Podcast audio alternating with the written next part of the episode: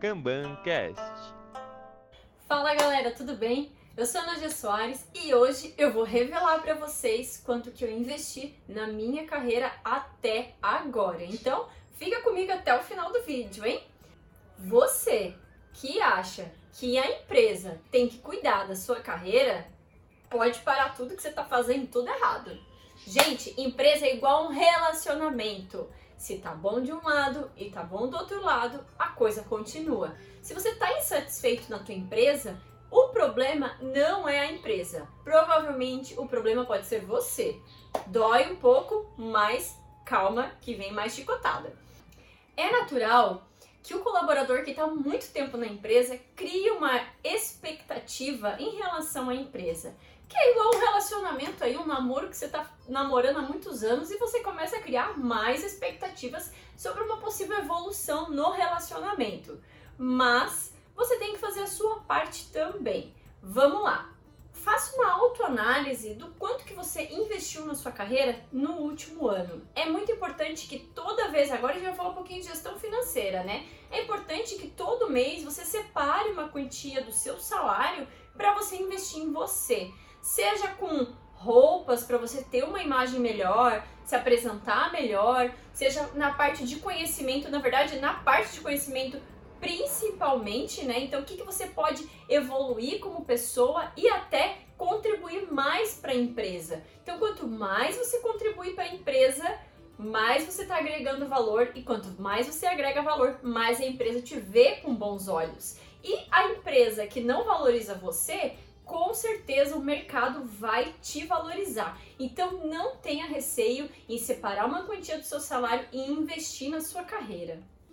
Agora, uma coisa que você pode aí, quando você busca um novo emprego, é olhar para os benefícios da empresa. Tem empresas que colaboram com a pós-graduação, que ajudam a pagar parte da certificação, ou até dão cursos de graça, ou deixam você ir para eventos. Então, se você submete para palestra, né, sua palestra foi aprovada, você já não precisa custear aí é, o ingresso do evento e a empresa de repente pode aí estar tá fornecendo para você passagem aérea, hotel e você pode aí ajudar a investir na sua carreira e evoluir um pouco mais. Então, quando você vai no evento, você vai atrás de networking, vai atrás de conhecimentos novos e se foque. Muita gente aí vai para evento, acaba só ficando jogando conversa fora ou sai mais cedo para ir para bar. Então, se foque no seu objetivo, tenha o seu objetivo em mente. E vamos falar um pouquinho aí, né, Quais são os seus objetivos na sua vida?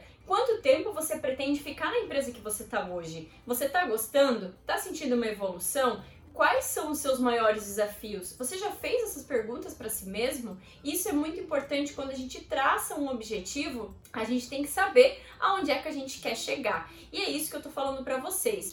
Por exemplo, hoje você é um Scrum Master ou você é um analista de testes e você quer ser um Agile Coach ou um gestor ou de repente até uma evolução aí para um especialista na área de testes, né? Então você pode evoluir tanto como hierarquicamente ou horizontalmente, né? Então você pode ganhar como um gestor sendo um especialista na sua área. Mas para isso não basta só você estudar.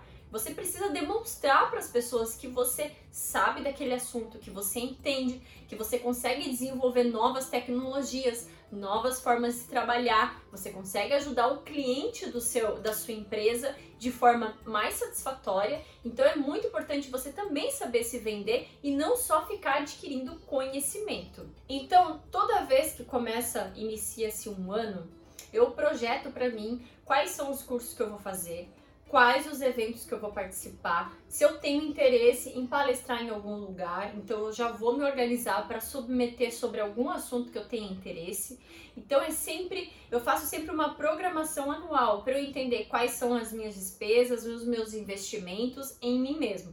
Então assim, é, independente do que você estude, independente da posição que você está na empresa, às vezes você vai sentir que você regrediu, por exemplo, né? Ah, eu estava num cargo, me colocaram numa posição que eu não queria, mas sempre tenta olhar para os aprendizados que você está tendo e o que você está fazendo pela empresa.